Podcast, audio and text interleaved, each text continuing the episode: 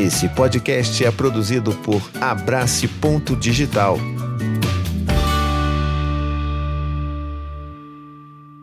Olá, tudo bem com você? Hoje eu quero conversar um pouco sobre uma informação que eu tive acesso há pouco tempo atrás, de que em alguns anos atrás o Google registrou um aumento de 1100% em buscas por como criar filhos felizes, seguros e independentes. Pois é, tem muita gente que faz esse tipo de busca e assim, eu não sei a você, mas eu, eu fico bastante receoso quando eu vejo esse aumento de buscas por aí. E eu vou explicar um pouco para vocês por que, que eu acho isso, até porque algumas dessas características que estão sendo muito procuradas, elas não conversam muito bem entre si.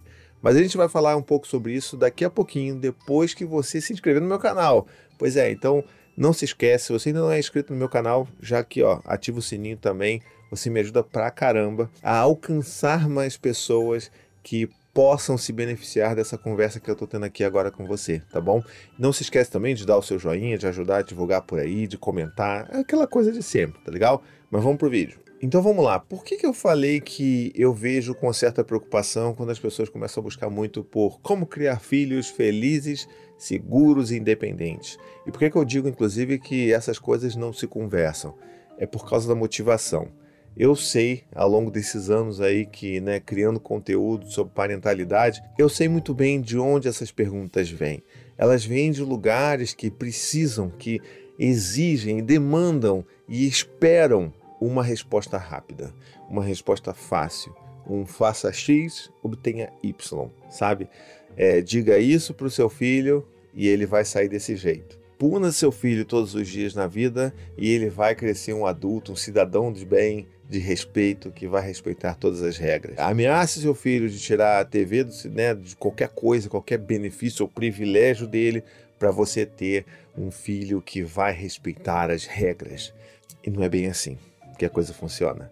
E é por isso que eu queria ter esse papo com você aqui hoje, para a gente entender qual que é o problema das pessoas estarem buscando por esse tipo de coisa. Então vamos lá. Primeiro que eu acho que existe uma pressão enorme aí, né? Porque como criar filhos felizes? Caramba, que pressão, né? Eu, porque sempre assim, eu sempre fico muito sem saber o que responder quando as pessoas me perguntam isso. Quando as pessoas me perguntam assim, ah, o que, que você gostaria que o seu filho fosse quando ele crescesse? Essa talvez é uma das perguntas mais difíceis e que eu não tenho uma resposta precisa e certa para dar, porque eu não sei, sabe? Eu só quero que eles sejam eles mesmos, que eles busquem né, a vida deles, que eles façam aquilo que lhes trouxer alegria ou que foi importante para eles. Não sei. Agora, exigir que eles sejam felizes, e olha que eu já pensei dessa forma, é um peso muito grande. Porque a gente sabe que a gente não é feliz o tempo inteiro. E que tipo de vida é essa que eu vou querer que os meus filhos sejam sempre felizes? Porque isso não existe, né? É uma vida de mentira. A gente sabe muito bem que para a gente entender a felicidade, que é um, é um estado geral, né? Porque normalmente a gente está alegre, a gente está contente com algo que aconteceu com a gente, a gente também vai ter os nossos momentos de tristeza, é, de dor, de lamentação. Quando a gente impõe essa necessidade de que eu só quero que os meus filhos sejam felizes, isso também traz uma carga de que eu não quero saber quando os meus filhos estão tristes, que também vem de um lugar de onde a gente não sabe lidar com os sentimentos considerados negativos dos nossos filhos, né?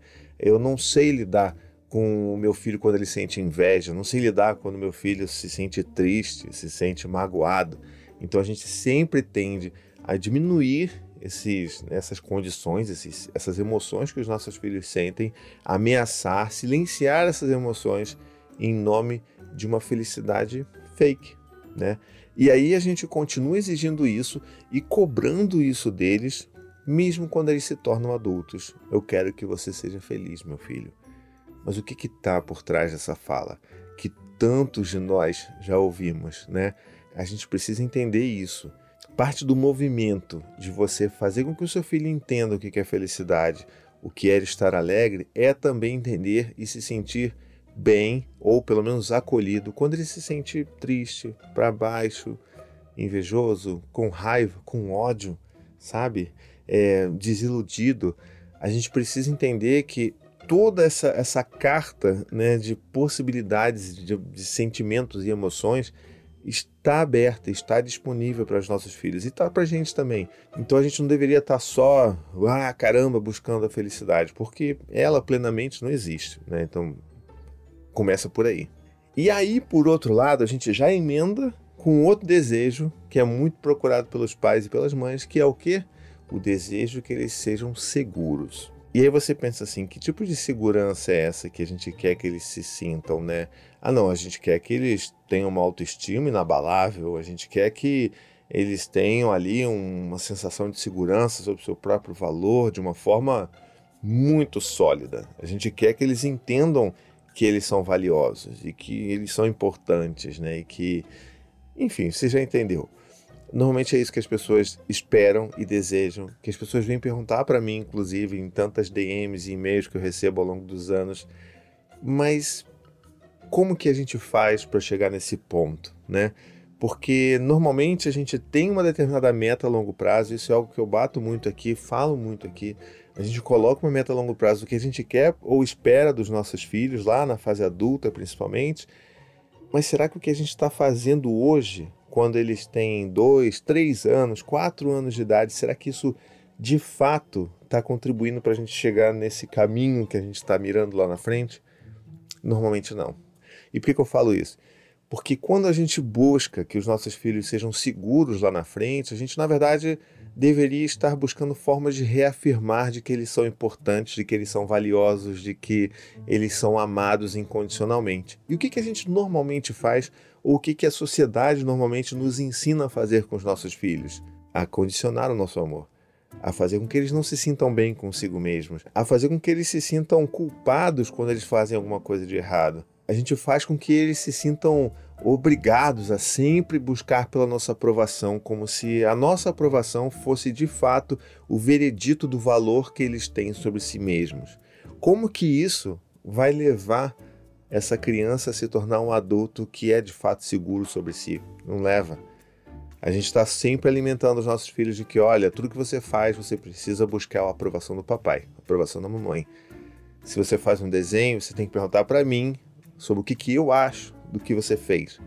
Se você fez seu trabalho de casa, se você agiu de forma X ou Y com seu irmão, você tem que vir a mim reportar isso para eu lhe passar como eu me sinto, seja muito orgulhoso, seja extremamente decepcionado com o que você fez, para então você refletir isso sobre suas próprias ações e você entender qual que é o seu valor. E mais ainda, apenas sinta-se amado por mim, ou pela mãe, ou por qualquer outro tipo de cuidador principal, se você seguir exatamente todas as minhas regras e cumprir com todas as minhas expectativas sobre você. Se você não seguir, você não será amado, você não será digno desse amor, você não será nem digno, talvez, de ter a minha presença ao seu lado, porque você estará onde? Exilado ali no castigo, né, no cantinho do pensamento. Você será posto para pensar. E o que, que é ser colocado para pensar, né? É ser colocado para pensar de como você é ruim, como você deveria sentir culpa, como você deveria sentir né, envergonhado daquilo, daquilo que você faz, ou de que você deveria se sentir é, injustiçado, ou buscar formas de se vingar dos seus pais, ou enfim, apenas né, sentir que você realmente não vale nada e que não é digno de amor. Nada disso contribui de fato para um pensamento sobre uma autoestima inabalável, né? para uma fase adulta de muita segurança sobre si mesmo. Então, quando normalmente eu vejo essas, esses aumentos nessas buscas sobre filhos seguros, eu fico preocupado, porque essas pessoas normalmente são levadas a esse lugar que vai fazer com que você normalmente crie seus filhos de uma forma extremamente autoritária e rígida, que não contribui em nada para a criação de um indivíduo seguro. Um indivíduo seguro, ele é por natureza crítico. Ele é crítico né, em cima das suas próprias ações e também crítico em cima de outras pessoas, como por exemplo seus próprios pais. E ninguém gosta muito de ter um filho crítico, ninguém gosta de ter um filho apontando as suas inconsistências, né, as suas né, as suas falhas. Eu sei disso. Eu não gosto de ver os meus filhos, por exemplo, apontando que eu fico falando para eles se alimentarem de forma saudável, mas eu ainda não consigo abandonar o meu vício em refrigerante. Então, é difícil, é duro. Ninguém falou que seria fácil, não. Mas essa criação de filhos seguros sobre si passa inevitavelmente sobre a forma como nós nos relacionamos com eles, sobre a forma como nós oferecemos as nossas próprias seguranças emocionais para eles. É toda aquela coisa de novo do vínculo que a gente cria com os nossos filhos, de ser uma base segura, de ser um porto seguro emocional para os nossos filhos. Não pense que acolhendo o seu filho é, que falando sobre sentimentos com seu filho, que você está criando uma criança fraca, um adulto fraco. Pelo contrário, a gente está ajudando os nossos filhos a se tornarem cada vez mais conscientes sobre aquilo que lhes toca e sobre aquilo que eles sentem. E quando você tem essa propriedade sobre si mesmo, aí sim você é de fato uma pessoa segura, porque você entende exatamente quais são os seus gatilhos, onde que uma coisa bate em você, o que lhe cabe, o que cabe a outra pessoa. Isso é ensinamento para a vida. E não é isso que vai aparecer nas principais buscas do Google quando alguém botar lá como criar filhos seguros. Vai levar aonde? Para aqueles blogs, para aqueles sites, para aqueles vídeos que vão ensinar essa pessoa a criar o seu filho aonde? Com a rédea curta né, com uma, uma, uma, criação muito autoritária e com muitas condicionantes no amor que você vai oferecer para o seu filho. Nada disso leva para uma pessoa que seja de fato segura na vida adulta e nem na infância, né? E é justamente por isso que eu sempre peço para vocês me ajudarem a divulgar esses vídeos, a mandarem para as pessoas, porque a gente está aqui meio que agindo contra o algoritmo. A gente está aqui tentando fazer com que esses vídeos, com essas mensagens, cheguem nas pessoas que estão buscando uma forma diferente de criar seus filhos, né? Porque dessa forma batida a gente já sabe como é que tá rolando, porque a gente foi criado dessa forma, né? Nós somos adultos que são chamados approval junkies, né? Nós somos viciados em aprovação. A gente precisa ter o like, a gente precisa ter aquela, aquele comentário, aquele engajamento. Se a gente não tem isso, nos causa ansiedade, isso causa até depressão. Por quê? Porque a gente precisa desesperadamente da aprovação dos outros, porque a gente nunca passou por esse processo de entender o nosso próprio valor, entender que a imagem que nós temos sobre nós mesmos não deveria depender de como os outros nos veem. E por que que isso deveria acontecer? Porque a gente já deveria estar consciente ali bem né, bem no domínio da, das coisas que são de fato importantes para a gente, dos nossos valores internos e não do que são os valores das outras pessoas, né? E aí que eu deixei por último, de propósito, tá bom? A última palavra que faz parte dessa busca que aumentou em 1100% no Google, que é filhos independentes. Por que, que eu falo disso? Porque a gente vive numa sociedade que busca também desesperadamente que as crianças sejam independentes e autônomas o mais breve possível. E isso faz com que a gente não enxergue uma realidade da natureza humana, que é crianças são dependentes. E a gente só atinge um determinado nível de independência atendendo às demandas de dependência da criança. Fez sentido para você? Então, por exemplo, se a criança chora, se a criança pede colo, se a criança pede um afago, se a criança pede para dormir perto da gente em alguns dias, todas essas coisas são demandas de dependência emocional, de segurança emocional.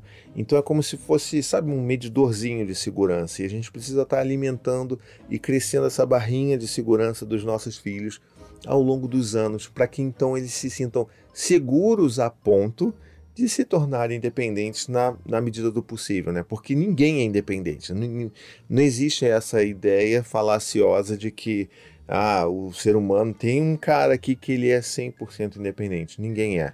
Nós, como seres humanos, seres sociais, nós dependemos uns dos outros. Né? Essa, essa interdependência que nós temos é importante para a nossa sobrevivência enquanto espécie. E a maior evidência disso que eu estou falando para vocês aqui é justamente a teoria do apego, que é o que eu utilizo tanto aqui como base fundamental para os conteúdos que eu crio. Inclusive, tem um vídeo aqui no canal recente que eu falo de uma forma mais aprofundada sobre a teoria do apego.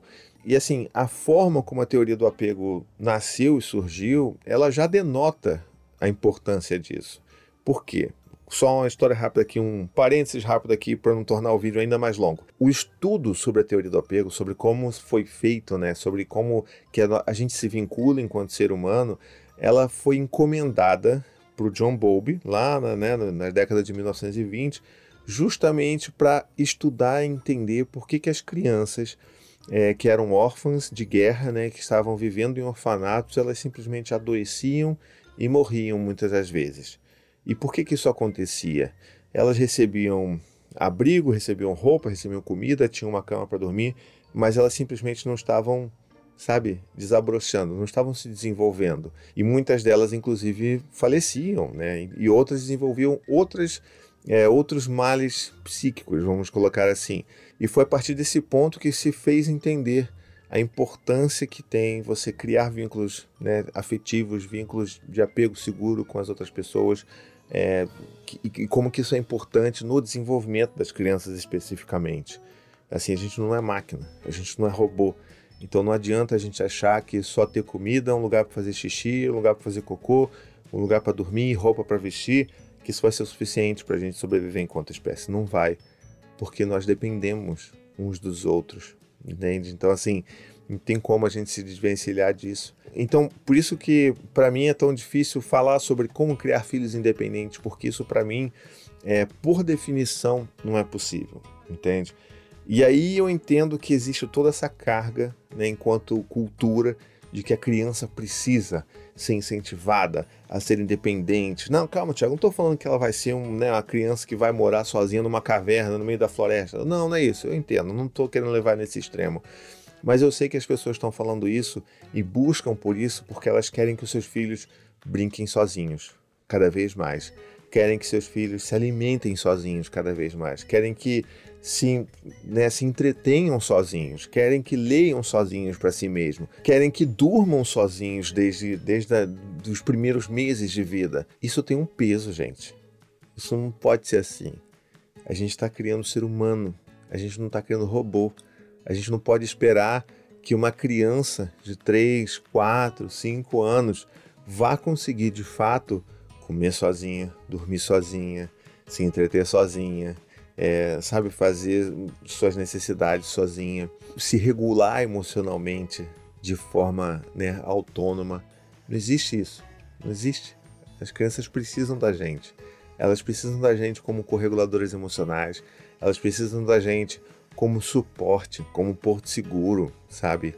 E não tem como a gente achar que isso é louvável, que uma criança que aparentemente faz tudo de forma autônoma, que ela é super desenvolvida, que ela é né, o cristal supremo da infância a ser perseguida. Não é, sabe? Quantos traumas podem estar por trás disso? A gente precisa entender que as crianças são dependentes, porque nós, seres humanos, somos dependentes também.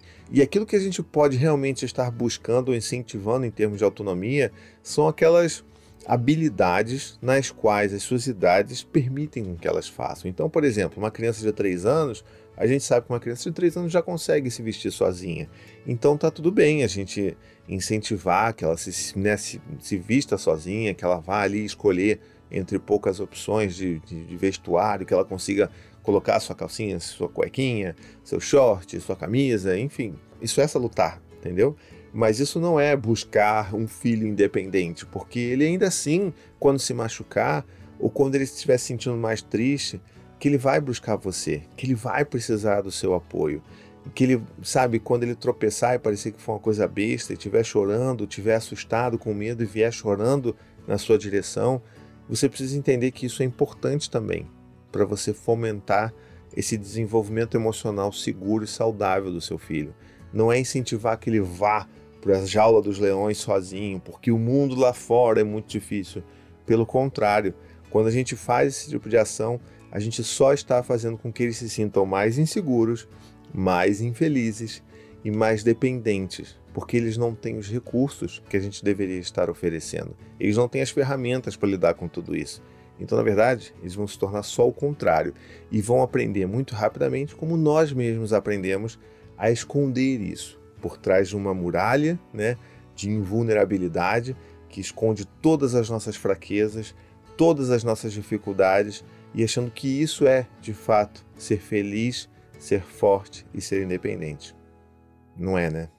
Bom, eu acho que é isso de vídeo por hoje. É... Tava querendo muito ter essa conversa com vocês. Eu espero que tenha feito sentido, tá bom?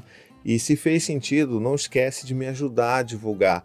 Perceba, as pessoas que buscam por isso não chegam em vídeos como esse. Então você também faz parte disso. Você também pode ajudar a divulgar esse vídeo por aí. Dá seu like, comenta, mostra para a plataforma que esse vídeo é importante para esse tipo de tema, para que outras pessoas também tenham acesso a essa reflexão. Tá legal? E se você gosta mesmo do meu trabalho, não se esquece que lá em apoia.se barra você pode encontrar várias opções para me apoiar enquanto membro apoiador do meu trabalho. Você tem acesso a recompensas muito legais, como o chat de apoiadores secreto, que a gente troca ideia e se ajuda no WhatsApp, ou inclusive, dependendo do seu nível de apoio, você pode até participar das nossas reuniões virtuais mensais, que só eu e os membros do grupo fazem parte. A gente conversa, troca ideia, se ajuda. É muito importante, é muito legal e está sendo super positivo para um monte de gente, tá legal? E de quebra você me ajuda a manter esse trabalho bonitinho, vivinho da Silva por aí, tá legal? Então a gente se vê por aí. Um beijo, até a próxima e tchau, tchau. Gostou desse podcast? Escute também os outros podcasts da família Paizinho Vírgula sobre parentalidade e infância. Tem o Tricô de Paz, Café com as Pediatras, Afropai, Tamo Junto, Sinuca de Bicos e também os podcasts infantis Coisa de Criança, Conta Pra Mim e Ideia de Criança.